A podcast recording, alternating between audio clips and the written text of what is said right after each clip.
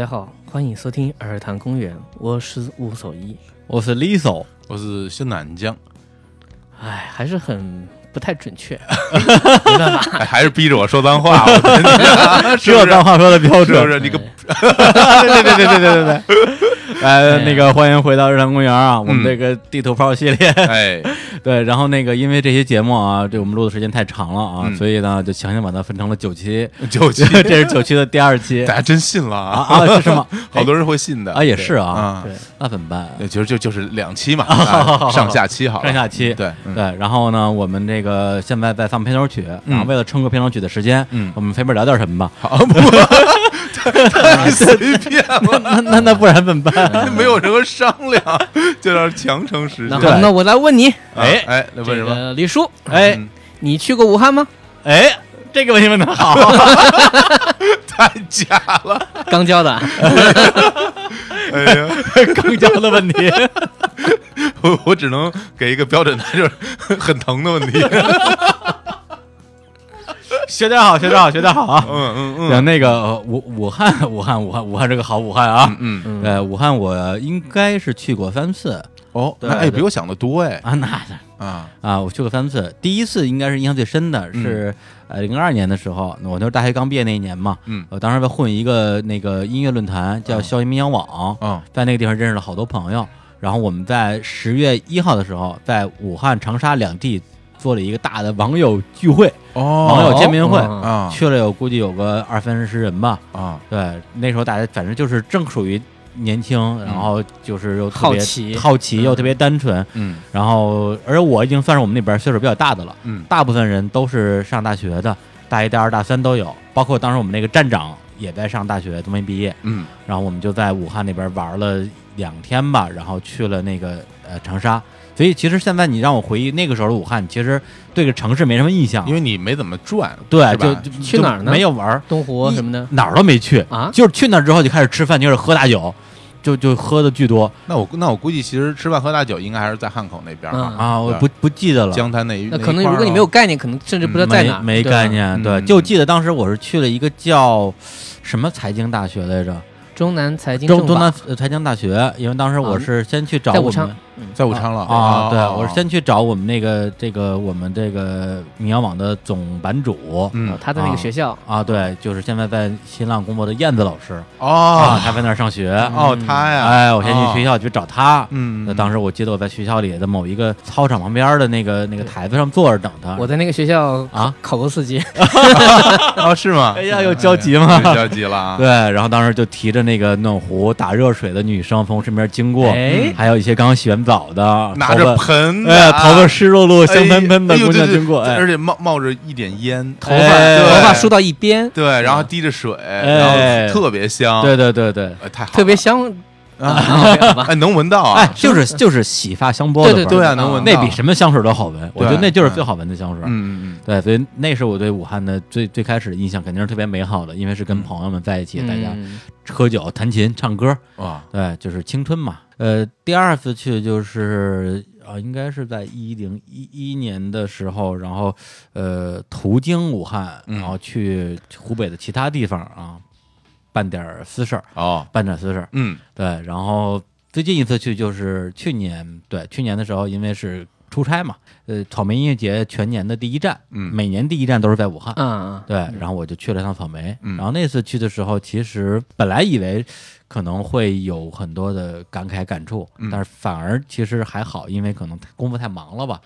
对，所以就记得那次下这场大雨，然后浑身上下全都淋的湿，反正湿湿湿漉漉的，呃对，武汉到了那个雨季，雨特别对吧多，对，就全湿透了。然后我后来就就是拖泥带水的跑到拖拖泥带水，托尼，像是一个名字，对啊 拖泥大木，大木，拖泥带水。哎这个又出现了，而且而且还是湿身的状态，对啊，对，去他们那儿的那个耐克尔商店啊，买了一身干衣服换上。啊，对，这是我三次去武汉的经历。嗯嗯对，哎，最后一次去反而是好像是去了一个湖边儿，我不记得是不是东湖了。嗯对，当时是那时候节目的一个听众，嗯然后说：“哎，李叔来了，我带你带你去吃饭嘛。”就带我去吃了一个非常好吃的小龙虾，嗯然后去那个湖边走了走那。那应该不是在东湖，东湖附近好像没有吃小龙虾的地儿，啊，是吗？呃，有可能是南湖，或者是就是在武昌那边的，哦在在汉口那边因为吃小龙虾地方太多了啊对对所以这个不好不好定位。对对对，反正啊、反正就是对嗯武汉的几几次印象啊，总体来讲还是比较美好的啊。那那是这印象最深的还是女生嘛，刚洗完澡的女生，哎呀，香啊！比小龙虾还香是吧？我聊饿对，然，后然后托你就带水了，嗯，不知道这个画面太奇怪了。不知道拒绝参与，嗯，好吧？那行，那我们现在正式进入这期节目啊，接接着聊武汉。嗯来，我们接着聊武汉啊。啊，不是聊美食了那，不聊美食了，啊不是美食，美食可以了，美食可以了啊。我觉得是这样，因为对于对美食感兴趣的人，对，肯定已经满足了吧？肯定听的已经这欲火中烧了啊。已经牙牙牙恨了都。对对对，那对于像我这儿对美美食没有那么感兴趣的人嗯啊，觉得说，哎呀，反正也吃不着，你说有什么用啊，是吧？嗯，对，所以我们接下来聊一聊美美女的部分。哎，哎，好，啊，这个是吧？全人类都喜欢，全是来的，不是是这样的。你看，嗯经常有女的跟我说，嗯说我也喜欢看美女，哎，很多女生都这么对吧说，很多女生都这么说，是吧？对但是我从来没有看到一个男的跟我说，说哎，我也喜欢看男的。你可能接触这类人群比较少，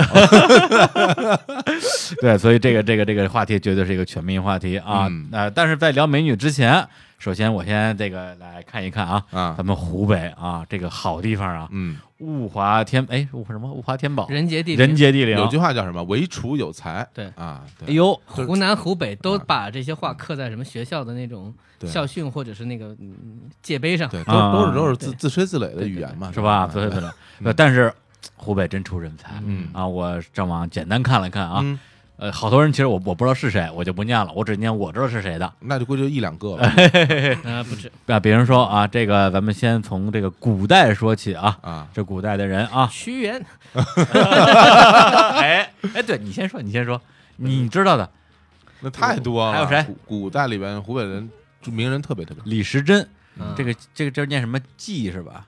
蓟季春，蓟县嘛，蓟县季县啊，对季县啊，季春人，嗯，对，还有一个季春人啊，周鸿祎，哇，哎呀，这是季春啊，都都都一个一个是什么吃毒的，一个是杀毒的，嗯，对，还有这个海湾大学一个教授殷海光嗯啊，这个人啊我知道，他是黄冈人啊，啊，对对，所以说呀黄，冈学还是出了学习好，不少人。学习好啊，卷子没少做，对对对，然后还有这个作家啊，这个池莉，池莉啊仙桃人，嗯，国家领导人就不说了啊，一大堆省啊。省长、书记什么的，演员也有几个，演员还是有一些的啊，嗯比如说徐帆，徐帆啊，他是一个武汉人，嗯。袁姗姗啊，袁姗姗，滚滚出娱乐圈啊，对对对，对，襄阳人，嗯。刘亦菲武汉人，袁泉荆州人，嗯。对，曾黎啊荆州人，还有田园儿啊嗯，这音乐人天元武汉人武汉人，嗯，他的高中在我高中对面，哦是吧？对还武汉二中的吧？二中嘛。啊啊，对，他是高中时候我就见过他，然后那啊个就特帅那个王凯，王啊凯，也是，对，啊他是也是武汉人，嗯华晨宇华晨宇啊啊，我实践人，啊实验人，对啊，撒贝宁啊，武汉人 他的那个小学经常路过就说：“哎呀，欢迎这个校友回到我小学什么什么是吗？是撒贝宁吗？红红领巾小学。啊，嗯然后还有很多的体育名将啊，那这必须呃李比如说体育这边必须李娜呀，对，对，周继红、湖北是胡明霞、李娜、嗯李大双、李小双、杨威、程飞，这都是世界冠军，对，嗯乔红，还有一些武林的高手，我就不念了啊。还武林高手，对，有些对啊著名武术家啊，啊这也这就是湖北人武，术一老师是吧？还对对，还还真是啊，一个嗯一个著名的武术家啊。然后这个商界刚刚提到的一个周鸿祎啊，还有一个当时在三 Q 大战的时候，他的一个对头啊，雷军雷军，也 他也是仙桃人，仙桃人。还有一个啊，这个主业是炒股啊，嗯。副业搞公司的一个人啊，陈一舟，武汉武汉人啊，撑到这儿，酒都喷出来了，哎，这这这就不念了啊，嗯。这说明还是还是有很多人才的，很多很多，是吧？？你说但是吧，啊，但是 等着呢是吧？哎呦，知道我有后话等着呢，嗯但是嗯，是吧？俗话说得好，天上虎背哎不是，虎背佬上天了，你咋不上天呢？天上九头鸟，地上虎背佬。嗯这个话呢，就是我觉得有点啊，一半儿一半儿嗯啊。一方面是说你这九头鸟啊，你精明啊，但是精明这个这个词儿呢，在这里边，我觉得也不完全是褒义，有时候也说你这么很很贼，哎，很狡诈，会有这个意思对，对贼在我们的这个语系当中指的是聪明，啊没有任何贬义。啊，真的呀，对，就是夸一个人说你这个小啊蛮贼，啊这就是说很聪明，啊这样的，这样啊啊，合着我骂你们贼，这这这这这特别 happy。没骂着，就像 说什么水瓶座神经病一样，他们很享受。啊 你可以想，就是比如说那个富坚，如果是个武汉人，嗯，啊你这老贼，付坚老贼是吧？但是老贼和贼不是一个意思，对，你老是很贼啊。啊，对，而且呢，就是跟这儿啊，咱们地图炮时间开始了。哎，对，嗯对于半天了，小到武汉人，嗯，大到湖北人，嗯坊间还是有很多的啊所谓刻板印象。是对，但是呢，我不敢说。于是我看了一本书，不是，这这都是书上说的啊。假借书之口，而且这本这黑材料，黑材料是吧？而且这本书在我们家放了快十年了，哦从来没看过。啊今天专门拿出来看的。这本书名字叫做《湖北人的性格剖析》。哟，哎呦，这个这嗯来来说说，我听啊，里边提到了湖北人的很多特点啊，当然也代表一可能一部分武汉人。嗯，嗯说的对不对啊？这个我不知道，这还吴老师来回答啊。赶紧扯撇清关系，开始了啊啊，首先啊，你们爱斗地主有没有呃，算是吧。啊？还算还算是啊爱打麻将有没有？嗯，对对对对，对，哎，接下来就说了啊，狡猾但是不够圆滑，狠但是不够蛮，脾气大但是胆子小，所以出不了大富豪这个我不太你不太同意是吧不？太同意，前面那几个啊我我哎略略略表认同啊。比如说，我觉别表得不够蛮，这个还对，好不，。因为你跟你跟隔壁省的，你肯定是没有人家蛮啊啊，那跟跟湖南，那你服了，你肯定没有人家蛮。对这个什么脾气大、胆子小，哎我不觉得脾气大，我觉得可以，可以，胆子可。可不不是，小因。为我看那个书嘛，他嗯所谓胆子小，其实还是所有东西源于湖北人的这个精明，嗯，他会不停的在算，在啊动态的计算自己的得失比。当最后真的是需要，比如说跟湖南人啊啊硬碰硬的时候拿刀对砍啊，对这个算了，对啊这我得不偿失那。你要这么说，我我对他胆子小只是现实还是现实，就是他其实相对比较现实，他不会那么他不会失去理智。他不会意气用事，对对对还是目的性比较强。呃，讲义气是真的，嗯但是呢，不会意气用事。对嗯，这这个我觉得这个还是准的。嗯对对对对，所以因为这个，所以出不了特别大的大大富翁，嗯因为他就缺最后的那股蛮劲儿。但是能出很多领导人。董必武，对，然后呢，接下来还有一些词儿啊，讲义气啊嗯，讲礼数，嗯，对，爱咋呼，爱吹牛，这嗯这几个啊，这是我从书里边看到的。嗯 这肯定是老 老要说从书里看到的。对对对对，是给这是吴老师陷入沉思啊。嗯然后接下来就是讲这个男人跟女人的啊哦，男人啊，嗯呃，脾气大，又贼又犟，怕老婆没担当；嗯 女人嗯，脾气大，嗯，能持家，不讲理，能扛事儿。我觉得李叔咱节目要完。呃，真的吗？哎，这书这书的这这这个作者叫 叫叫什么？作者曝光一下，人肉一下。对，但但是我我从啊我个人角度上，啊我还是有点认同的，就是嗯，对，我我现在看武指导脸上已经有面面露不悦，呃我觉得嘞，嗯，武汉话都出来了。那武汉话说的。你说啊，嗯嗯，我感觉啊，就是啊呃，基本上呃，如果说你要把这些东西全都嗯。合在一个省的特性上，哎，呃，肯定是不客观的。差别，对，你说肯定都有，嗯嗯但总体来说，这个方向，我觉得它的描绘的这个这个所侧写吧，嗯，方向还是大体是对的。对这个画像吧，你说算人物画画像画像。还是比较对他，有你你肯定不能拿这个词去，你说怕老婆，比如说这个，啊，所有人都怕老婆吗？泡所有的人是不可不能的。可能的。对对对呃，但是我至少我最常见到的，比如年轻的情侣的那个模板啊，嗯。更多时候像比如说我小的时候，嗯。呃，就小学啊、初中嗯。看见那种，比如说高中生在那边两个人在那边唧唧歪歪、卿卿我我的状况，嗯哎。基本上的模板嗯。是那个女的一直一直在数落那个男的，嗯。就是嗯，你这个勺，你这个怎么怎么怎么样。啊，对，嗯。这个在湖北话里边，勺就是你这个傻子子。傻子的意哎，思。这个很奇怪，我也不知道为什么，啊。就是那个陈建斌拍过一个片儿叫《一个勺子一》，个勺子，嗯。他那个勺子指的是傻子，嗯，对，但在我们这个这个发音啊，同样这个发音，嗯。勺指的就是傻，它同时也指红薯，对对，就是所以刚才我说勺面窝嘛，就就指的是嗯红薯。嗯呃，他会用各种方式，比如说，但我觉得他并不是恶意的，啊，就是比如奚落这个男生，嗯，比如说故意讲这男生不好，嗯男生就会有一种说，哎，不是这样的，不是这样的，不要，哎别说，别说了，嗯，就这种。你说他是在哄他吗？还是在那种维护男性的尊严？但是他绝对不会生气，嗯这是我常年看到一个模板。那这也就是我个人的观察。嗯我当时就感觉说，这个总体来讲，你说武汉男生的大男人主义这个状态有没有？嗯可能是有的，嗯哦，但总体他对于他自己喜欢的女性那种容忍度可能比较宽。啊嗯润质比较宽对，就是你如果，啊就一个女生，如果比如说你。你跟我吵架，嗯。一般男生我觉得可能他不会认为说特别生气吧，嗯。他还会哄一下，就比如至少我哄，比如嗯不同省份的人，可能有的人属于我哄一句我哄不了我就放弃，嗯。有的人可能能哄十句，嗯。可能武汉人的就处在哄到六七句这个状态。嗯。哦我估计啊，就是总体而言，呃，嗯。更多时候你说脾气好或不好，嗯。呃，我觉得是一种一种像，就是看起来很像啊，是啊对对，对急躁啊，嗯，包括武汉话当中，啊，对对。武汉说话特别快嘛，他其实并不是说话情绪不快，然后其实嗓音又大。对，而且脾气大这个东西，我觉得就像刚才武十一说的，他一方面是整个这个可能这个地区的人吧，性格是比较急躁，这可能是一个大的大的基础。我觉得和和他天气和他整个的天气，啊。还有他原来这个人群汇集到这儿啊。来做什么？大家都是做买卖、做生意的。我们其实时间就是金钱，是对对对。很讲效率对，另一方面呢，这个这个湖北话呀，或者武汉话呀，嗯你听着就像就像骂人，啊，就是说话那个语气，他其实没有任何的攻击性，听着也像骂人，你去问个路人，人家给你回答一下，你觉得他在骂你，对对？对对，有这种基本。上你可能感觉是这样的，比如说你你好怎么的，啊，模 样，就是怎么样，他他下意识是一个反应，然后你说你说什么什么。哎呀，就就这样这样，哎，对对对，就那那那，就对。这种感觉，然后你会觉得很不耐烦，对吧？但是他并没有，他可能就是正常的这个语言的这个这个这个嗯。发声的方式、发声方式，节奏，嗯。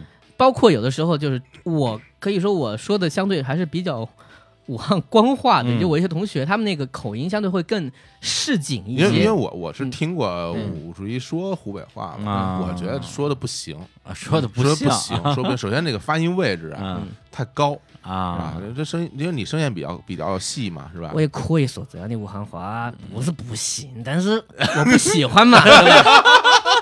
对对这这刚才这对对对对对错，这个这口儿正了，对对对对对，要要这样，嗯。汉口人也有汉口人的坚持，是不是？嗯。我们晚上晚上出去吃烧烤一定要光着膀子，对不对？对。对对不，不过咱们除了刚才这个这个男人女人的问题啊，嗯。关于这个湖北人的这个所所谓的聪明、嗯。精明，嗯。嗯。这个尖啊角，嗯，这个东西它到底在是一个什么样的一个尺度上？它到底有多聪明？对，它是够聪明还是不够聪明？我觉得不是那啊。种大聪明，对，嗯。也不是占小便宜，它处在两者之间，就是最正常嘛，就是可能对于一般人来说，比如朋友借钱嗯。这种尺度，呃，有的人可能会认为就是说你既然找我借钱，我我就尽全力帮你，嗯嗯。呃，可能至少我感觉，说武汉人的状况会算一下我能不能帮到，以及我会想一想你不还我怎么办。嗯。嗯。想完之后，我以我的能力借一下，嗯，就是他会想得很清楚。嗯。而且但是而且他在跟你聊的时候，其实他蛮好面子的，嗯，对对，他不会他不会直接拒哦绝你，对对对对，他不会直接拒绝你，他会想一想，嗯。对呃啊，就是一方面很现实，一方面把这个场面也看得很重，是啊，嗯。就是这个面子呃就双方的嘛，嗯。我也不会把，就是比如说有些话可能已经快要到嘴边了，嗯。也不会说出来，还是要用各种方法暗示说，其实我是这个意思。我觉得就很像什么啊，就很很像一个小的商人的智慧，嗯，哦，小商人的智慧。他算得很清楚，对他不，他不是那种大商人的智慧，他比如他可能看很大，看了什么全局啊，然后他有很大的买卖啊，他可能不计较一时得失，他会计较一时得失的，嗯，但是他又又又得把整个这个关系维持下去，嗯。我自己这么觉得。另外，刚才说到那种好面子那个事儿嗯，我就有一个特别切身的体会，就是不管我见到这些人，他挣钱挣多挣少，嗯尤其是男的啊，哎抽烟的人，他一定不会买很便宜的烟的。我在武汉没有见到人去抽很便宜的烟。这不是跟你似的吗？我我因为我嗯我有钱啊，暴露了。没有工作丢了。对 对对，真的是，就是可能有的人他收入并不高，嗯但他也要抽黄鹤楼。嗯，嗯对，是这样的，黄鹤楼是什么价位的烟？十几块嘛，十几块一包一包啊。啊？对，十几块一包烟其实不不算便宜啊，哦，因为你有有有几四五块钱的一包的就是烟。你在一个场合，你这样，嗯我们叫耍，就是啊，发一下烟，发一下烟，啊对啊就，就没了嘛。基本都是那个蓝的那个软包的那个嗯黄鹤楼。我不抽烟，所以我也只有一个印象。啊，是吧？你你是不是也会觉得，你你没有见到谁在抽一个很便宜的烟，什么跟大家一起相处的时候，很少有。基本不会把这样的烟拿出来，可能对的，对的，对的，对可能会换烟盒。太鸡了！这里边里边放的都是什么什么都宝什么的啊，两块多一包的那个，嗯，不过湖北人还应该还是全国公认的聪明吧？无论是从这个反正不傻。考试方面还是各方面，嗯，对，而且应该湖北人应该是很以自己的这种这个聪明劲儿啊，这个九头鸟为荣的一个状态吧？对你觉得？这个应该是是，对，包括刚才你说，大家觉得贼啊，在湖北是个好词儿。对，包括这个我我那个书里边啊也写到一句话啊，这话怎么说啊？尖孝感搅黄皮啊，又尖又脚是汉川。嗯，这什么十个汉川佬比不上一个哪儿？哪儿哪儿的勺。哪儿哪儿的？对，不是 书里这个是书里写可替换的。书里写的是启阳。闽阳，啊，闽啊，对对对，乞丐的乞，长对长得像啊，这叫嗯。闽阳啊。闽。阳有个著闽阳的三三蒸蒸啊，嗯。蒸菜，哎呦，又又回来了啊！对，所以感觉好像就是每个地方都把自己说成是这个全湖北最尖最我听过角的。天门版的，但是但省内公认还是天门了，对。是吧？基本上还是天门啊。天门的朋友应该很开心啊，你们嗯。你们是 number one 啊。对，我我们在这仅仅就做一些小对我我有天门的室友，对，对，就是啊。大学的那个寝室的室友，嗯。嗯就是他是一个很憨厚的人，嗯。嗯嗯，但是就比如说有一次我请他就是看足球赛，啊。因为我那个时候家里有票嘛，啊。嗯就是别的同学就拿票就进去了，啊。因为那个时候那是呃那个地方第一次比赛，所以那个外面的黄牛炒得非常的重，嗯，他就把那个票卖了，然后又买了一张便宜的进去看了。哇，这真是这是一个本能的一种感觉嘛，啊就是说他知道要怎么去算计一下就是，他不这么做，我觉得就就不对但可能是个例啊。啊。但是这个人真的是一个很憨厚的人，啊，特别特别老实的一个人。啊这已经算很高啊，的对对对，所以把刚刚那个话我我翻译一下，估计很多人都没听懂嗯啊。这个孝感是一个地儿，嗯黄皮是一个地儿，嗯嗯，对，所以就会有奸啊，就是奸诈的奸，嗯然后狡狡诈的狡，嗯。对，奸孝感脚黄皮，嗯。然后又奸又狡是汉川，然后这个十个汉川老，嗯。比不上一个哪哪勺，就是这汉川老应该指是汉川的人。人，人啊。还是指汉川的聪明人？呃就是指的人，啊，普通人什么什么？老吗？他已经会啊。归类了，他已经会觉得啊。这个汉川老都很聪明啊。基本上这么一个概念。对。，然后比不上一个某地的一个傻子，嗯，呃，基本上就这这个意思吧。你说说，用来用来让任何地方的人代入，就说其实比不上我们这儿，是一个多版本的，嗯。多版本的一个一个一个说法啊，嗯。就就反正应该是大家都以自己，比如说聪明自豪吧，或者说嗯这个就有有心思，嗯。应该这么说。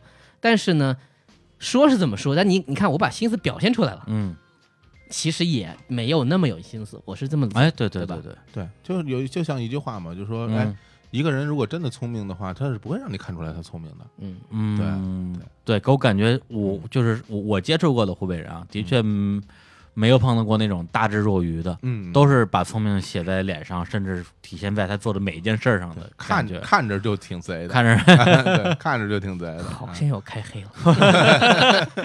哎呀嗯，不是，我觉得啊，咱们做人就要就要就要有话直说，是吧？老掖着藏着也不是个事儿，你瞧，你还有话直说还垫一句，咱咱咱咱说黑就黑啊，来啊，或者有胃口啊，，对，就嗯其实是这样的，对。为什么一开始我一一开始我就说啊，这湖北什么好人啊？嗯对，一方面我是扮演这个角色，另一方面纯个人，纯个人经历啊。我跟湖北的朋友之间的交往，呃，的确这个好事儿不多，人家好事儿不多。嗯，啊，这吴老师是我认识的第一个湖北好人。呦呦，又发卡，对对，其实其实我印象比较深刻的是大上大学的时候，大学时候我一个是我有一个室友嘛，是黄石人，黄石，然后我们俩因为当时是合买一台电脑，然后因为这个电脑的使用啊各方面发生了一些摩擦，一些局域，对，然后就是是比如使用时间啊，他觉得不太不太公平，嗯。然后在电脑已经买了可能一一一年多之后，他用原件把电脑又卖给了我，但你想那个哦是。卖给了你，对，就比如俩人一开始，别人一一人出三千，嗯。然后呢，他说啊，那行，那电脑要不然你拿走吧，嗯，然后呢，相当于是我几乎按原价又给他给他钱，哦。但那个时候电脑的，你想那个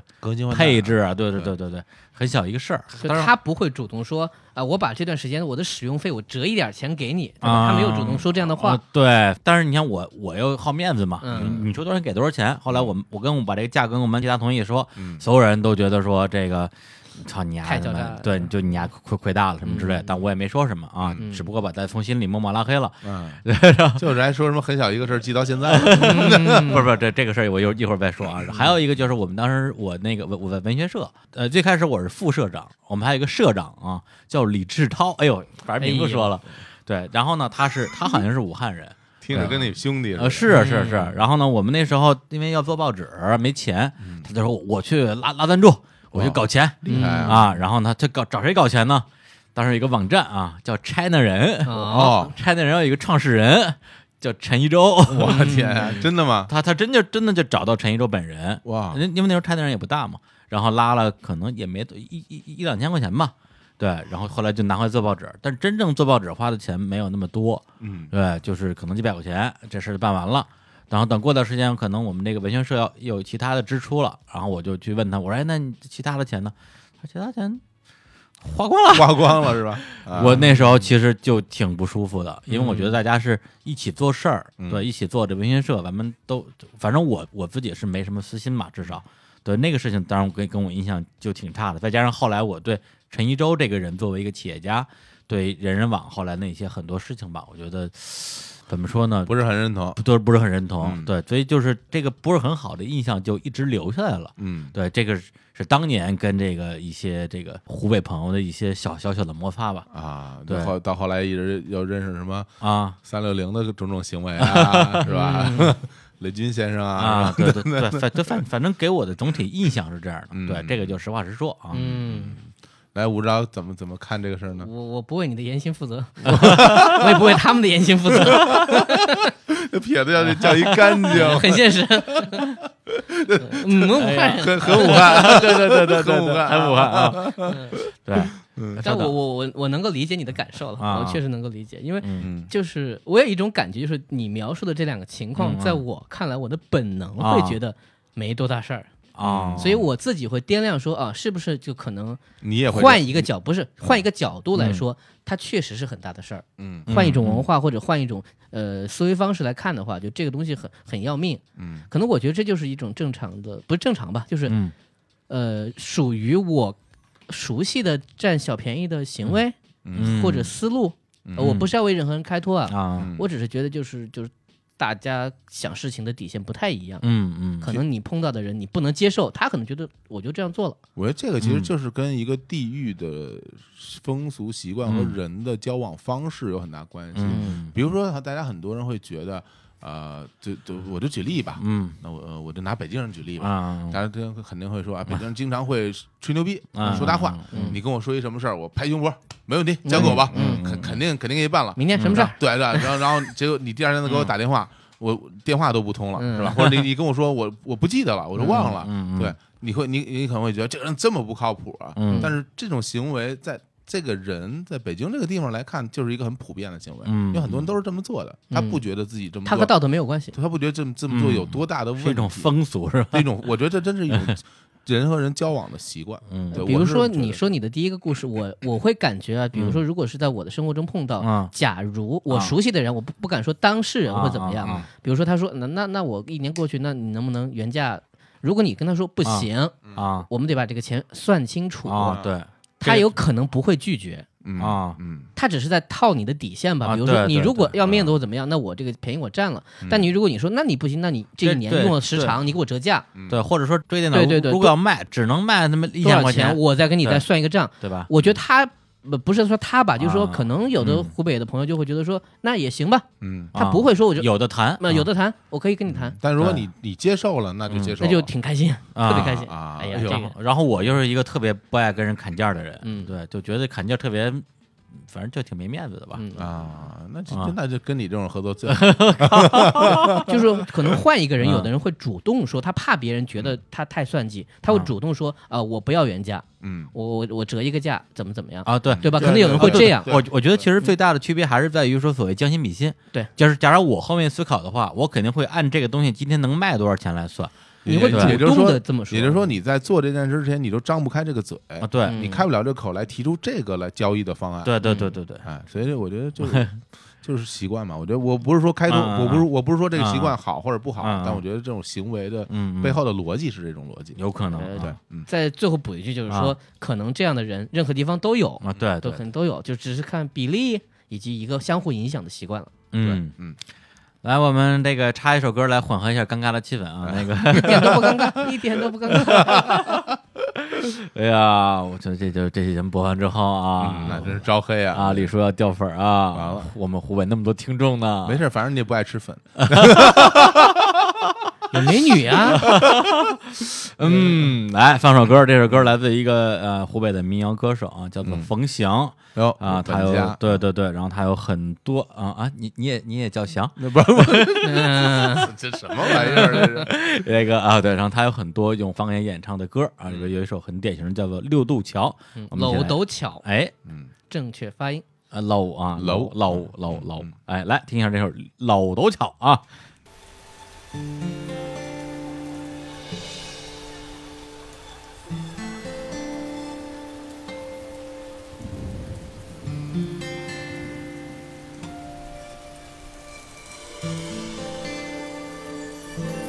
记忆中的武汉总是车水马龙。上世纪八九十年代，住在江南的人买重要的东西都要过汉口，多半是要过六渡桥。漏斗桥附近有很多美味的老字号，老通城的豆皮、蔡林记的热干面，是武汉岸过早的首选。但我在那个时候，每天过汉口，晚去漏斗桥，只是为了。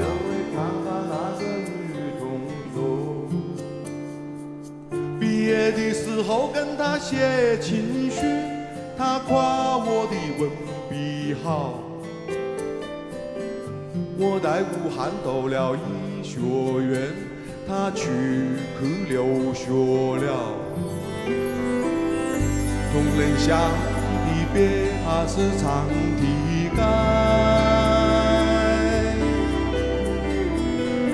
员工体里头往，那叫赛情怀。民众乐园正满不场景看丑，为了赚点钱，一个个的把摊子都摆出来。漏斗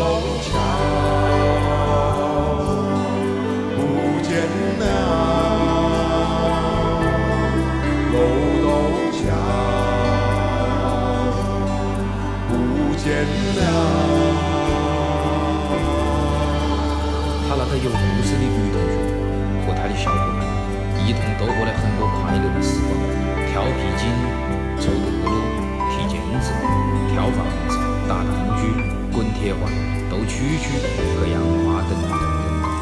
当漏斗桥不见了，我们的年少也回不来了。啊，一首这个啊用武汉方言呀说唱的歌曲，这哥们儿，这哥们儿这个 正吗太正了，嗯太正了。对我相信这个太标准了汉口口音，太标准了。非非非这个湖北的听众应该都不知道他在说啥。嗯，来，武指导来翻译一下嗯，啊，然后我去、呃走个肾 你们先聊着，哦，你骂完你跑了是吧？给大家翻译啊，啊我没问题。哎呦呵，跑我先说一下，他嗯呃说的这个地方叫六六渡桥。六渡桥，嗯六渡桥这个地方是我小时候我外婆家，我在那上了小学，上到四年级，啊，所以这一块我是蛮蛮了解的。嗯呃，它离它不远的地方，呃，就是现在武汉比较繁华的万达广场啊，嗯步行街啊，嗯但就在步行街的旁边儿，是依然可以说，呃，就是特别挤、特别乱的，就一些小街道。还是那种典型的江滩边上那些，比那个一条一条一条的对对对，比那个还要房子还要矮，还要再矮一也点，也也在建设当中吧。比如说啊什么花楼街啊，嗯呃呃，因为我的感觉是这样，就是，呃，它一方面它承载着很多就是所谓对这个城市的一些记忆，但嗯另外一方面这几年拆的特别厉害，有很多很多的这些我觉得很有意思的地方，可能今天去，明天再去就没有了，墙一围，啊。然，后就没有了，可嗯能要要修地铁，因为那些有意思的地方其实是承载了你很多记忆，是吧？一些记忆，包括还有你熟悉的环境，对熟悉的环境熟悉境的环境，以及一些吃的地方，对对对对对，因为像那种地方的吃的是最，我觉得是最地道的，最地道的。对，呃，像包括我的朋友来说什么吃什么这热干面哪好吃，嗯我说随便就是一个小区边怎么的又聊到吃的了？我这上个厕所又开始了。呃你上个厕所是吃饱了，我们这还没说呢。呃科普一下，比如说有个故事啊，就是嗯。六渡桥这个六在武汉话音发楼，楼楼，然后呢就是辛亥革命的时候，呃当时很多革命军在这边想要知道这里有没有满人，嗯。哪是本地人认不出来对吧？啊，就让把一个人拉到那个地方，就说说六百六十六，嗯，你如果发不出楼波楼斯楼这样的音，砍头，哎呦，那就幸亏我掌握一点儿武汉话，对吧？我就是我还能活下去啊，对吧？就是你知道，就是来的官儿是说北京话的，然后嗯。嗯肯定是六嘛，对。他发不出那个楼那个音，对，然后结果有一个人说六百六十六，然后 喊他。真事啊，真事儿，虽然很残酷，哎呀，刷个六啊！刷个六，就六六六，把自己给刷死了，真是好危险。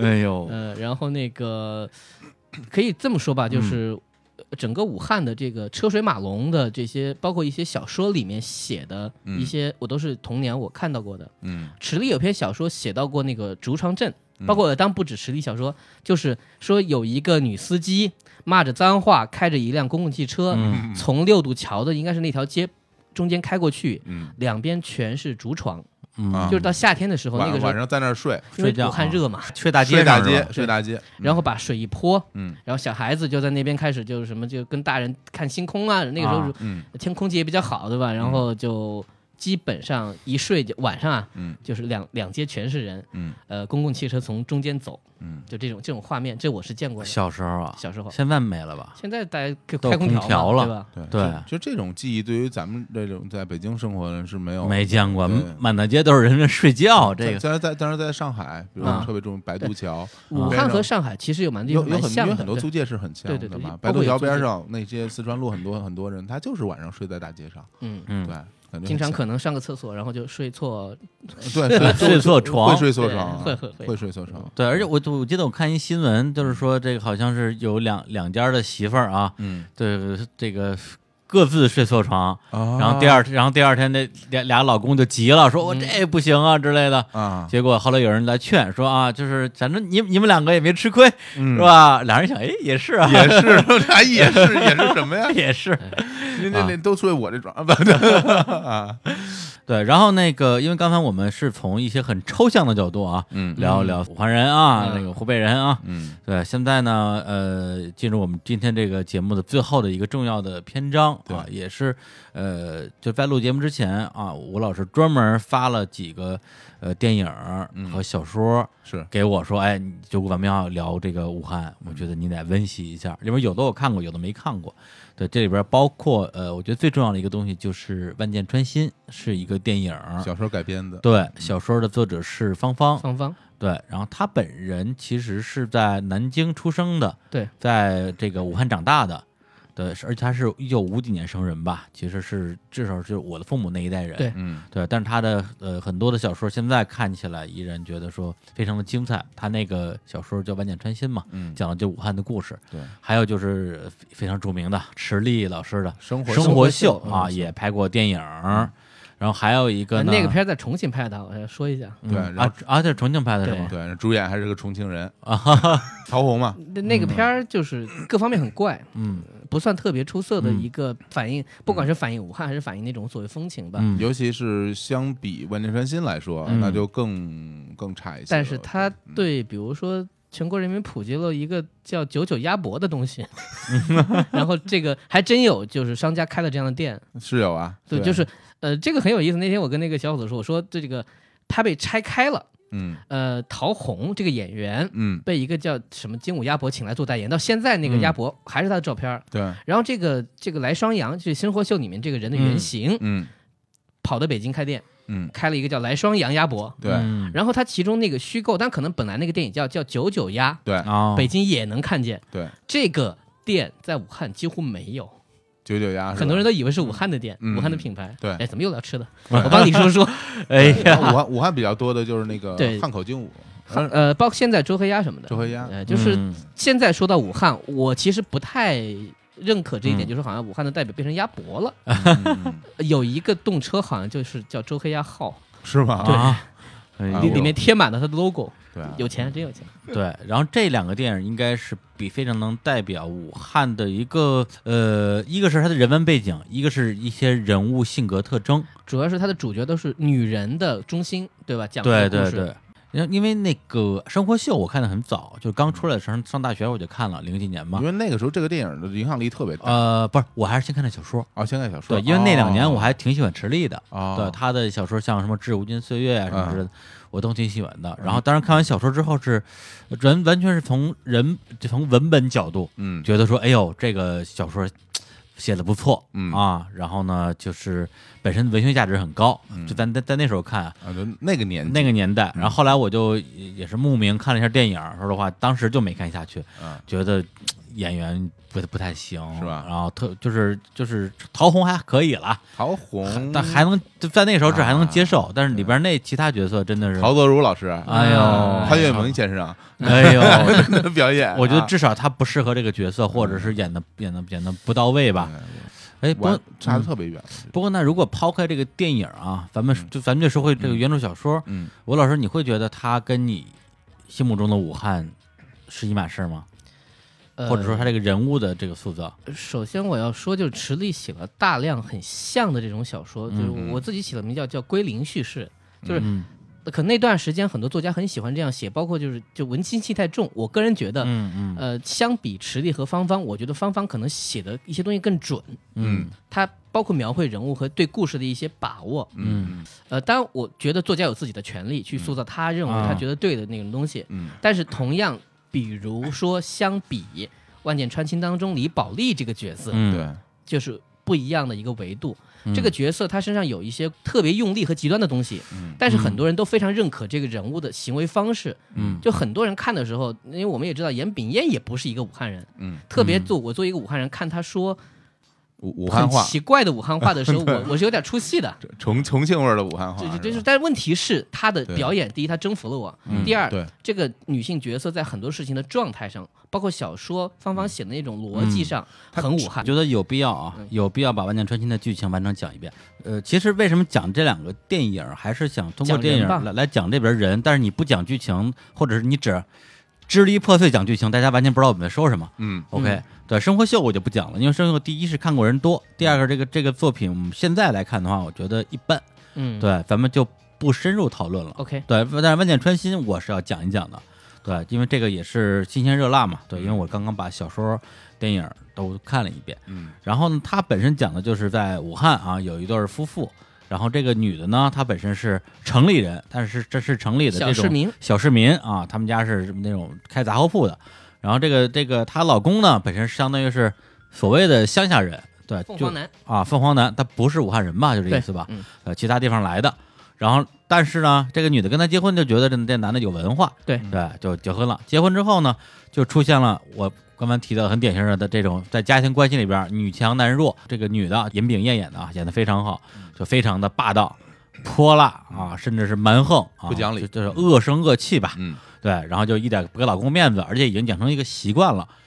即使是她老公已经成为了家庭的主要的这个经济支柱，而且已经升了官，当了一个什么主任，对，但是他老婆依然很不给他面子。最后呢，就出现一个情况，就是这老公要跟他离婚。对他本来第一反应就是说，哎呀，我不给你面子，那我给你面子吧。后来发现也也不管用，对他就想，哎这是怎么回事呢？不行，老娘要去调查调查。嗯结果一调查，调查出这男的，哎，出轨了和他，们厂的一个女工，打一个女工资源对打资源啊，两个人去开房，呃，有还那个那个打员还有有有老公，对对对，啊有老公啊，然后他就一直跟踪到这个宾馆，而且查到他的房间号。本来想破门而入，后来一想不行，我也不知道她怎么想的啊，她可能她可能觉得破门而入。她她是想啊，嗯。她是想让她老公留在她身边，啊，她不想用这，因为如果她真的破门而入不，想撕破脸。有可能就撕破脸了，撕破啊脸就就一定要跟他离婚。对，她想想用一种方式把这人留在自己身边，所以她采取了一个可能是在那一瞬间她认为最合理的更委婉的方法，就是打电话报警对。抓卖淫嫖娼。嗯。而这个最后的结果就是她老公在公司先是被免职，嗯，然后是被辞退。对，对，而在这个过程之中，这个女这个这个严敏燕这个角色啊叫李宝莉啊，对，还在在家里还还是以一种受害者的啊对啊对，但当然她是受害者，她的确是受害者，嗯然后不停对她老公冷嘲热讽，说是不是现在饭不好吃啊？嗯，对，想换口味了是吧？找那那找那女的给你做去。对啊，对，这类得理不饶人。对，而且正好在这个期间，这个男的把自己的在电影里边是把他妈接过来，小说里边是把父母接过来，对其实不是接到家接过来，是他妈自己过来的。啊，就就嗯就就甭管吧，反正也没跟这女的打招呼，这女的反正就对她父母态度也是呃，补一句啊，就是小说和电影的开场都是他们搬进了新家，搬进新家对啊，，来到这个房子里面，对特别高兴。特别高兴。嗯，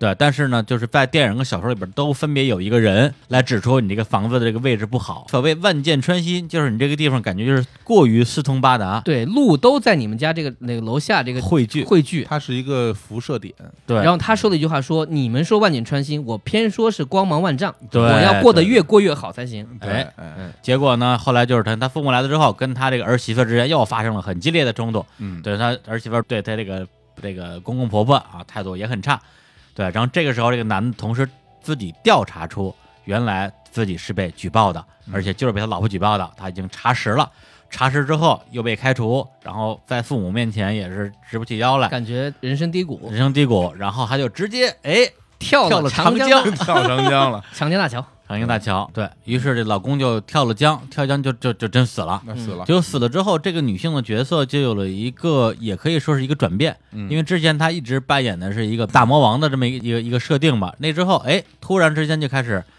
忍辱负重，但忍辱负重里边，可能她自己觉得内心深处觉得自己是有愧疚感的，有有愧疚对，就是说她老公出轨不不出轨，对，罪不当死吧罪不。当死。这是她自己的其实所有的经济来源啊，包括这套房子都是老公带来的嘛。嗯，然后她就开始干嘛呢？他去当扁担，然后每天在别人的建议下说你是女的，你其实比较容易去拿到这个工作，嗯，因为你可以跟人抢。人说看你女的不会跟你，这个就是性格当中的一部分了，嗯会要面子一点。就是别人男的跟你抢啊，抢不过你算了，嗯，嗯，他就拼命的在那个汉正街嗯这个地方嗯开始做挑夫。对，然后他在挑夫赚钱的过程之中，他整个对家庭的这种关系一下就变了，嗯，相当于是他从家里一个地位最高的人，自动降位成一个地位相对最低的人。对，但是他一个儿子，她老公死的时候，儿子上小学，然后呢，同时她的电影里是婆婆了啊，小说也是公公婆婆，一直住在他们家，嗯，然后他就完全就是挣的所有钱全都给家里，嗯，然后然后就太累，睡觉也没有嗯跟儿子去互动和交流的时间。而且你明显感觉到，就是家里的所有的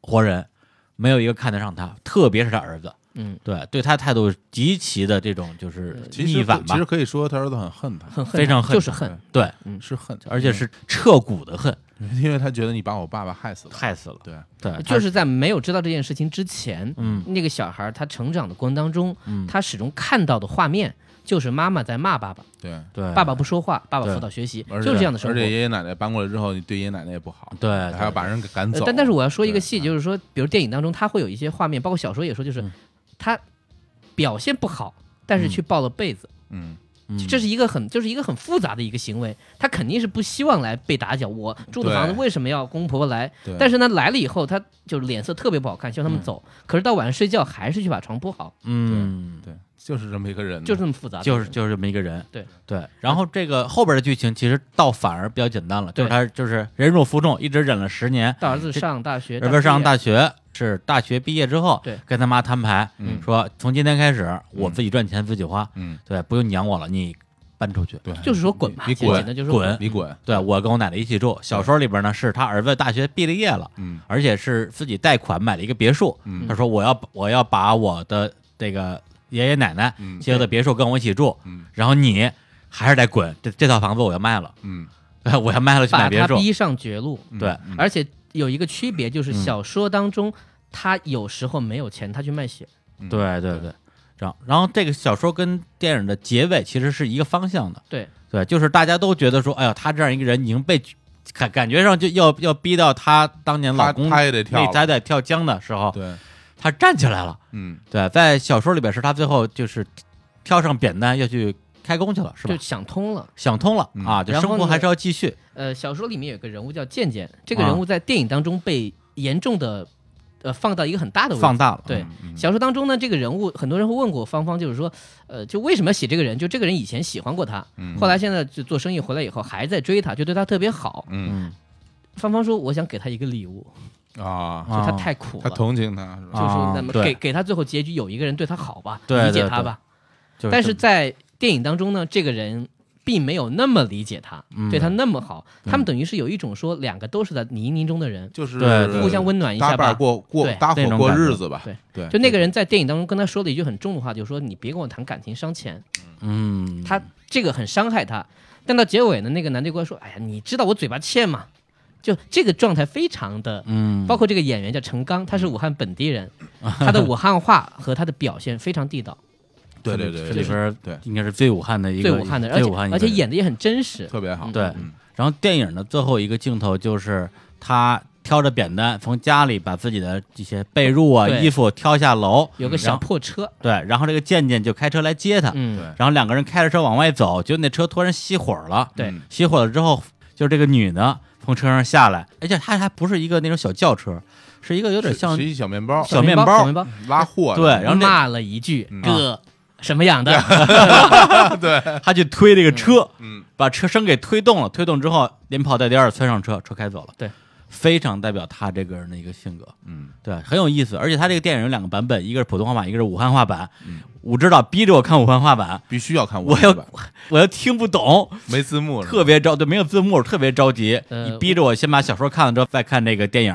大概国国语版特别可怕，我必须要说一下，因为国语版等于它是卖给了那个央视央六嘛，啊。央六为了能能在全国播放，他不知道为什么失心疯就做了个国语版，还删了一些，好像删了十分钟，啊。这我没我我没确认啊。因为，我没看过国语版。但是那个配音就特别的。啊，对，那那个我假，嗯对特别假，我我看了一点，这那个不是普通，话的问题，那个对，就就是普通话假嗯，版对。呃，这是它这个小细节啊，就是昨天本身我们这个我在北京电影学院啊，就我上班这边有一个活动，嗯然后呢，我当时是在去的路上，正在看《万箭穿心》这个小说，看完之后就觉得，哎呦，生活怎么这么难啊？就是那种感慨。一块石头压在胸口。对，结果因为我进到北京电影学院，他那个摄那个摄影楼嘛，嗯，一进那个楼，一抬头，《万箭穿心》电影的导演 王静，王静就在静对就在我面前。对他本身，他本身是北京电影学院的摄影系主任，啊，对，就他是有教职的，嗯对。然后因为当时我本身也也有工作在忙嘛，嗯也没有跟他聊这个事儿。后来我给他结束之后，我给他发个微信，我说：“王静老师，你那个嗯万箭穿心太好了，太好了，太好了。”对对，而且我跟他说有机未未来有机会啊对，还想请他过来咱们这儿聊一聊。其实，在我们做节目之前，挺长时间我就给你推荐过这个电影。半年前，咱们说，哎，要不要咱们聊一聊一些中国的我们熟悉的地方？嗯然后你就说，哎，聊湖北啊，嗯，聊湖北我熟啊嗯。我说那怎么聊呢？你说你看个电影叫《万箭穿心》，嗯那个时候你就推荐我看了，但是我是一直没看。嗯呃，我也不知道为什么啊，但是这次看的过程中真的是心脏病都要犯了，捂着胸口看的，哎呦，真真的太难受了，哎是吧？呀，嗯，对，就我不知道这个剧情大家听到之后什么感觉，但我是看有很多的这个评论区啊，大家的说法其实还是挺两极的，蛮激烈的，非常激烈。哦有的人觉得说这个对他这个人对？对包括对他儿子的评价，对啊啊，对关于她对她老公的评价，对这个女性的评价哎这不是我写那篇吗？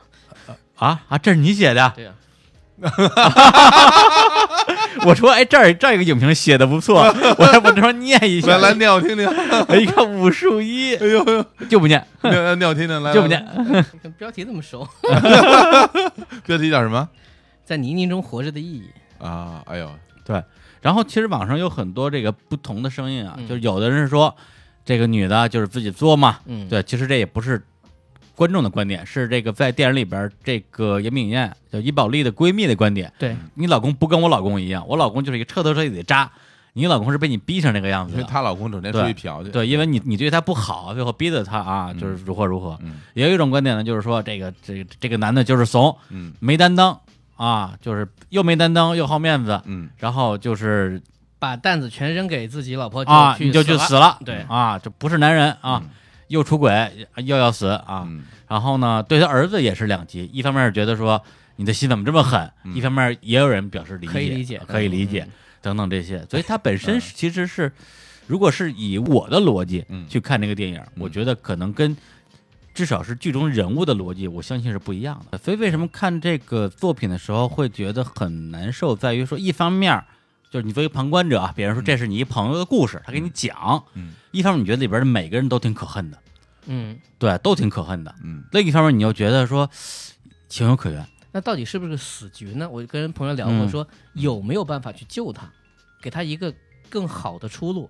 嗯。我们发现很难，不是完全没有很难，还是跟他就是包括这个环境，我我甚至有时候说包括阶级，嗯。嗯，就是嗯。呃小说当中做了一个很强的一个设定，就是说李宝莉她是他们街上最漂亮的女孩，嗯。她从小就说我学习不好，我也不爱学习，但是我就喜欢找个读书人，嗯。为什么呢？我想让我孩子也读书，嗯。然后以后这个我们家庭就能越活越好，这个判断是对的。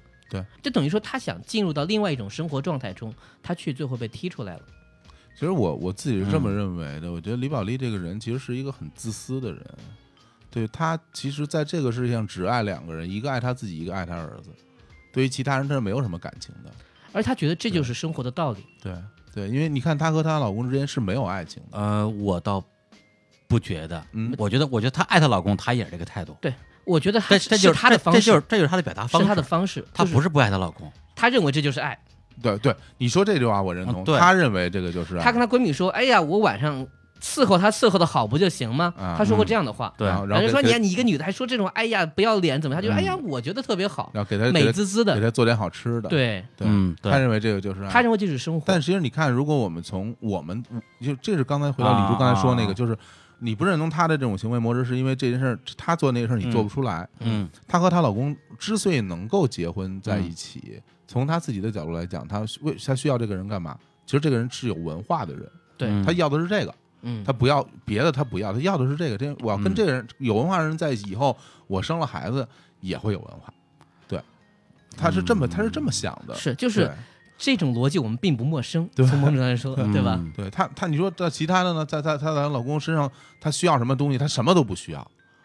对于生活，她嗯。她觉得他有他自己就够了。他想的很简单。他，想的非常简单，他而且他他这个人没有任何的爱好，什么都不干，回到家，除了他，你看有时候他有一场戏，我觉得特别写的特别好，嗯。他回到家去洗衣服，嗯。他在给就是回到他爸妈家、嗯。去吃饭，吃完饭之后洗衣服，嗯。用那个搓板洗衣服，他一边洗衣服，他就觉得他非常享受这个过程，他觉得他洗衣服这过程，他觉得很开心，对，对他这种就他觉得我嗯。帮着我妈妈去来做很多家事儿。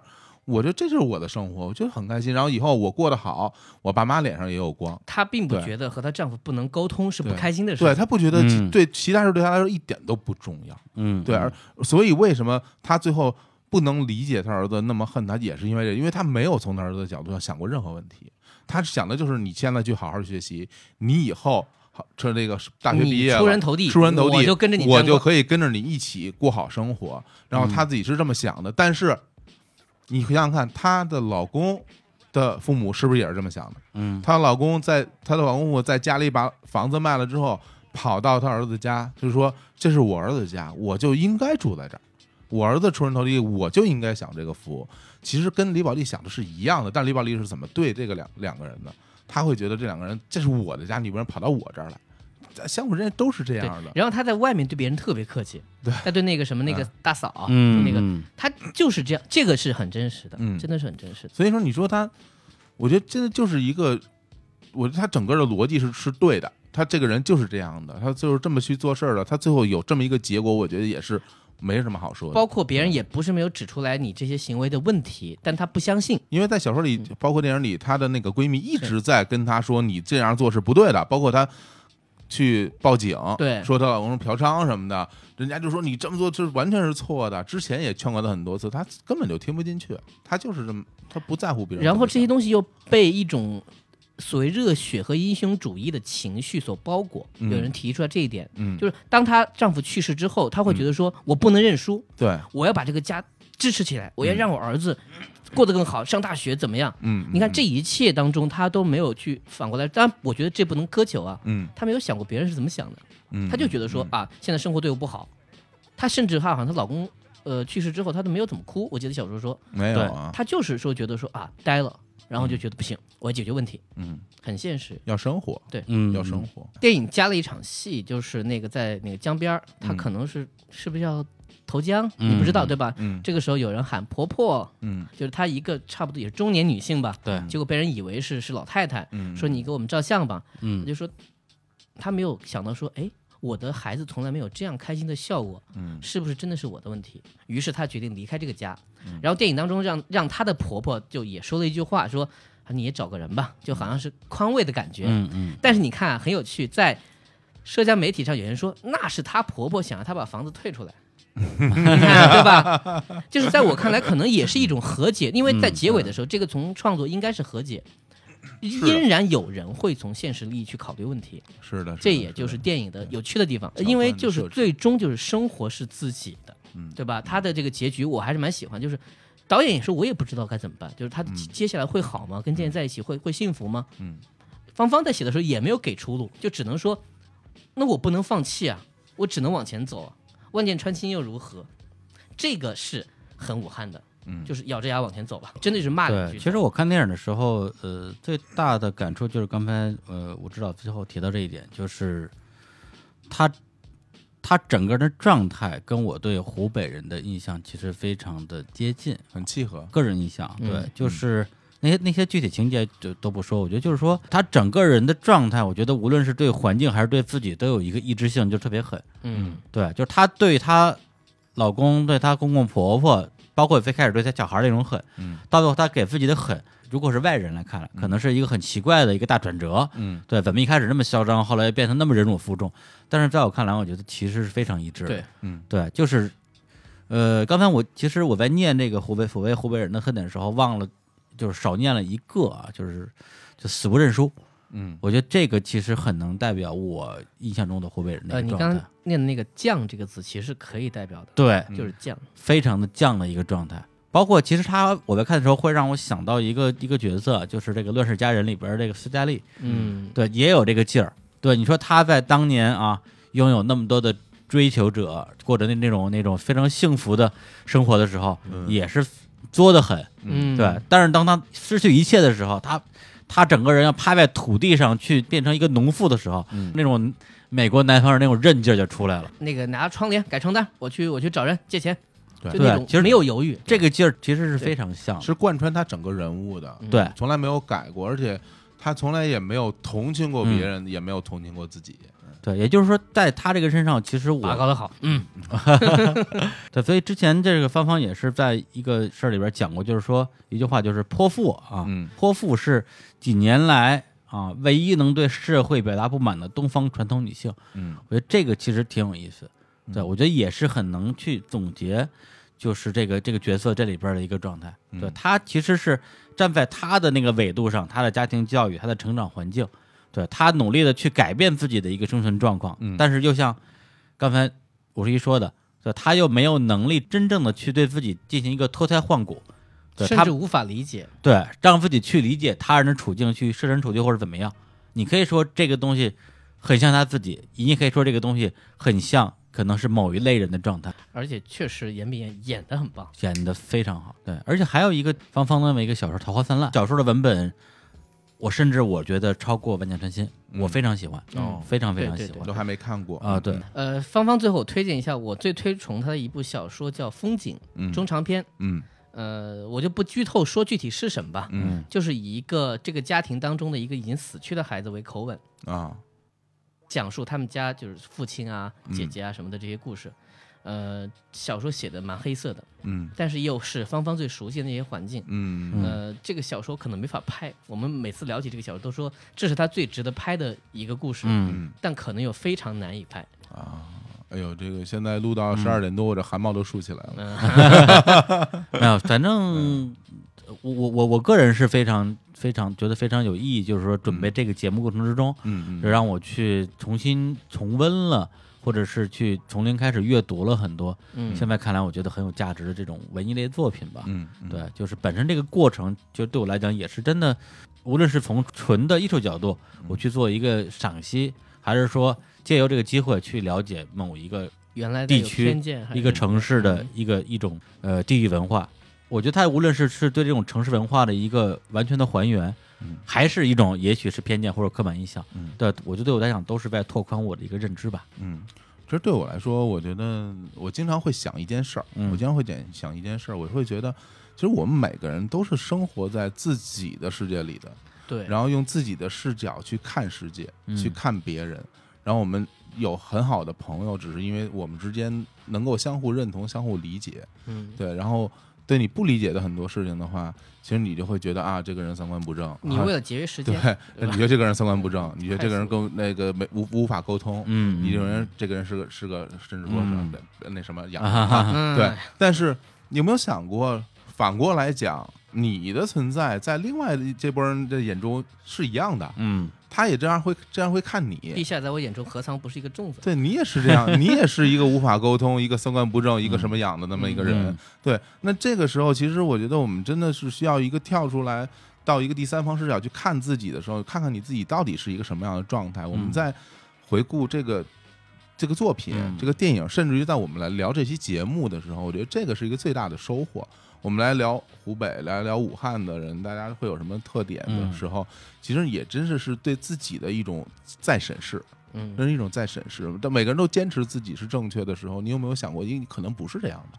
对我不是说去推翻我自己，嗯，但我觉得是我们真的能够站在一个第三方视角去好好审视我们的人生和生活的时候，我觉得肯定能得到很多收获。呃，说一句引战的话，就嗯当我第一次听到一个北京的朋友说啊，嗯豆腐脑还有甜的，怎么吃啊？嗯，的时候，我的惊愕也是一样的。是吧？但是我们不讨论这个问题，这个问题甜咸之争是对吧？这聊起来，咱咱们这个就但是就是这个意思嘛。水火不容啊对对，所以我觉得这个节目是很有很有意义的。嗯对，虽然我们表面上看着是一个地图报的节目，啊，对，那实际上我觉得大家如果真的能有真正开放的心态去看自己、看别人的话，对自己是一个很大有很大帮助的。对，对，说这个，其实我想，嗯，最后有一个小的尾巴，嗯。就是我刚刚聊到我大学的那个宿舍同学嘛，嗯啊哎，就是跟我那个就是卖卖电脑那个，嗯对，因为啊，大家都知道李叔啊，嗯，著名的啊，天蝎座，记 记仇礼，哎记仇李记仇李，对，啊以至于我大概应该是在呃，反正大学毕业了，差不多将近十年之后，嗯在北京办了一个婚婚礼吧，嗯。然后就没邀请那个同学。当然不当然不止因为那一件事儿，嗯反正那前前后后发生挺多的大大小小的摩擦的。大学毕业之后，基本上也没什么来往，对，然后呢就没请他，嗯。别人邀请了是吧？啊，对我们宿舍其他人我都请了，嗯。对，但是对我来讲，我觉得这是理所应当的一个事儿，而且关键在于，就是他比我先结的婚，嗯。他婚礼我也没去，我也没给钱，嗯。我去邀请人家，这不是倒显得也合理。对，不是不是显显得我我很过分嘛？嗯。对，就是平时也不联系，结婚时候想起你来收钱，对对对对，而且关键在于他在前我在后嘛，嗯嗯。对，结果他给我发了一个非常长的一条短信，那时候还没有微信，而且是一个充满真诚的歉意的一个嗯表达，因为就是他觉得自己上大学的时候嗯性格很不好，然后说话也很直接，然后做事也很不讲究，得罪了很多人。嗯，然后他这次知道我这婚礼没请他，他还觉得挺难受的，嗯然后向我表示歉意什么的明。白人，明白人。但是收到那个短信之后，其实我还真是，呃，我自己有点惭愧，嗯就觉得说，哎呀，一直在我看来是好像就是做事儿挺挺挺不咋地的一个人，嗯最后在这件事上比我要心胸开阔、大度的多了。嗯。然后后来我赶紧给他回了个回了个短信，说了说，嗯。然后到现在我们俩其实关系就就就已经很好了，和解了，一对是是一个和解，所以嗯。所以刚才小伙老师说那段话呢，嗯，呃，听上去像是一个大团圆的一个一个结局啊，但是我我我还是会倾向于觉得说，嗯。我没有把握去做到理解这个世界上的每一个人的哎。做法，并且与之和解。嗯。对，嗯。就是最后就是说，哎，就是让自己完全跳出那个我觉得你是傻逼的那个嗯。那个阶段，但是。起码我还做到，就是说，我知道你为什么是这个样子的。啊、嗯无论我觉得你好或者不好，嗯。起码我知道你是为什么的。你想了解别人的心理是怎么想的，对，是怎么想的？我了解为什么之后，我可以重新去考虑嗯。接受或者不接受，嗯。对，或者是找一个办法来解决这个问题。嗯。对，或者是当我了解到你的这个问题不是你的问题，嗯是你所在这个环境的共同特征。嗯嗯，对，那这点首先呢，我会觉得说啊，那至少不是你这个人，比如心理变态，或者这个也不是在针对我，对，这不是针对我，对对对，这个很重要。嗯比如你们你们你们这儿人都这样，嗯对，以及说，哎，那么你们这儿的人相互之间是怎么样去对付彼此的？如果我还愿意跟你这个人去相处的话，我们有有没有办法？啊，所以我觉得我觉得这个这期节目就不是要聊美女吗？对想，啊，对啊对啊，好像一个美女都没有，哎，都都是美女了，都美女都是美女都是美女了，都是美女了，对。非常有意义的。我觉得我们之后，因为本身这个节目要做成一个系列，啊，对，但我想这个开头这么高之后，可能也难了，对，很难。不是我我我觉得向我开炮。嗯。首先这个首先这个这个这个节目，嗯。呃，做成系列是一定的，呃但是未必每期节目都会做成今天的这么一个状态。还有一点在于说，就是呃，我知道不用说了啊，土生土长的这个湖北人啊，武汉人，嗯，然后小伙子应该也是全国上下除了北京、上海，这个湖北应该是他们最熟的了。对，咱说工作挺长时间的，对，所以也是把这选到我们第一期嘛。是。然后我个人呢，跟这个湖北其实也还是有一些比较复杂的渊源，也是因为这些前因后果吧，让我嗯。对这片土地上的人们啊、有了更多的好奇心。好奇，对，而且这个好奇可能有可能是带着某种先入为主的一些判断的好奇。嗯，对，所以其实，在准备这些节目的过程之中，还有跟你们俩聊的过程之中，嗯，也建立了对这一个地区的，从它的这种风物人情啊，到美食，对，到这些具体的人，对于人的一些思维模式，一个更立体的一个认知。我觉得嗯这个是本身做这期节目对我个人的意义吧。对。好，那我们这节目也到尾声啊，然后呢，最后我有一个想法，还不是特别成熟啊，之前商量过，对，也想啊也想听大家的意见。对，一就是，呃，其实基于同样的原因，呃，我个人是非常希望能够啊，嗯广交天下宾朋啊。但是我我不会被打吧？因为我们想想弄一个叫地图炮局，地图炮局，地图啊炮局。对然后呢，嗯就是因为我们在北京嘛，北京因为它有一个好处啊，嗯它是首都，对，它有全国各个省份啊，甚至甚至很多市的这个驻京办。嗯，对，然后驻京办呢里边都有一个饭馆儿，嗯呃，然后我们就想说，哎，那我们就直接我们这个节目每做一次，然后就传一个这个地方的这么一个一个局，对，然后呢，通过某一个方法来报名，然后嗯大家过来一起吃饭啊，就 A A 制，在这过程之中就聊一聊这个地方的风土人情啊，包括大家对节目的这个反对啊、嗯抗议啊，嗯，对啊，这吵吵加号就来了。想好了再说啊，想好了再说想想好啊了再说，对，就差不多这么一个逻辑，甚至我们未来有可能把一些炮局，好些，把一些炮局，这个名字在想想，这这是真的，这真真想，对，然后然后对，然后放在我们节目录制之前，嗯这样也许大家很多酒桌上的内容就可以变成我们节目里边我们的一个叫什么田野调查，哎，这个还真的，哎这个这个挺有这个挺有趣对，的。积累一些素材。我，然后我们道貌岸然的跟大家聊一些好好呃，就说一些好话，哎然后扭过头来就开始骂你们，对，而且说这可不是我说，这 他他们家自己说的啊，他们自己，我这儿有录像，这不是我黑，他们本地人自己黑自己黑自己。你看他，你看他们这酒后这这些形象啊，嗯哎，我觉得这个可以可以尝试一下，有趣啊，有趣有趣。嗯行，那我们最后再来一首歌吧。对，因为呃，首先应该说，在录这期节目之前啊，我还是把整个的呃现在的就是湖北地区啊，特别是在武汉的很多的这种代有代表性的音乐人也都过了一遍，过了一遍嗯啊，好的挺多的。但是因为地图炮系列这个节目，嗯呃，并不是一档以音乐的推介为主的节目，对所以呢，我们好多歌其实我也就没再放。嗯正好最后跟大家可以说一下，因为本身武汉真的是中国的一个摇滚重镇啊，呃，摇滚重镇。重重重症 要去送医院，这病得不轻啊，这是。对，然后本身它有很多的优秀乐队，因为之前其实已经出了三张叫做《武汉之声》的合集，是里边都有大量的非常有有意思的或者是牛逼的乐队，嗯大家可以听。而且《武汉之声》第四季现在应该是已经录完了，今年之内嗯我估计哦我估计会发。然后呃，其他的一些湖北我觉得值得一提的。呃，乐队或者音乐人吧，对、嗯我今天就来不及放歌了，念一念我就念名字，比如说、嗯我非常喜欢的啊，国足乐队，国足 Chinese 啊 Football 啊，嗯这个是他的这个武汉的一个乐队。还有比如说这个，因为大家都知道这个朋克之都嘛，嗯有很多非常燥的乐队啊，比如说像启凡啊、管制啊、米特夏克呀，还有其他的，比如什么 The One，比如说这个 Happy Where，还有这个游园惊梦，本身我觉得在音乐上都有自己的特色。是对，同时在这个后摇乐队里边，像花轮啊还还有一个叫 Mantle 的，这些也都是湖北的乐队。嗯对。但今天呢，最后结束的时候，我觉得还是放一个有点老套的歌曲啊，但是它我觉得也很代表。呃第一个是本身它是湖北出来的一一支。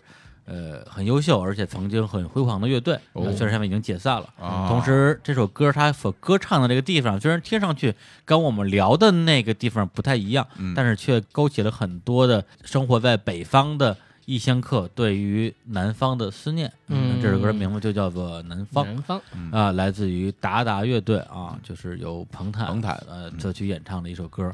一上来第一句歌词就是啊，我住在北方，难得这些天很多雨水，然后让我想起了南方。嗯对，而包括它里边写什么什么湖，当年什么湖边啊之类的，其实就写的是武汉的东湖嘛。东湖，嗯对，那我们就在这首歌里边来结束这期的节目啊，这个也辛苦武指导啊，莅临指导啊。嗯，对，那下回哎不，那那下回就应该就他就没什么出出场机会了。别说下回录完这期节目，直接跟咱俩掰了，就黑了一期啊。呃，那也没准儿录完节目之后咱俩没事儿啊啊，他让人打死了，是吧把我说的一些话剪掉啊，剪掉。剪掉剪掉剪掉啊。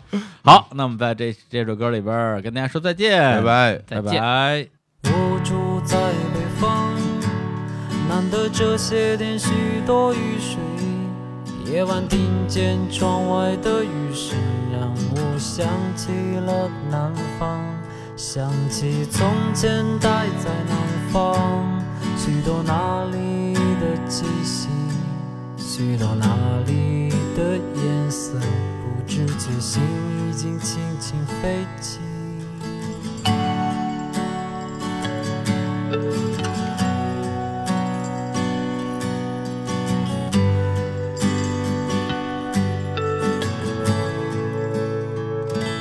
我第一次恋爱在哪里？不知他现在怎么样。我家门前。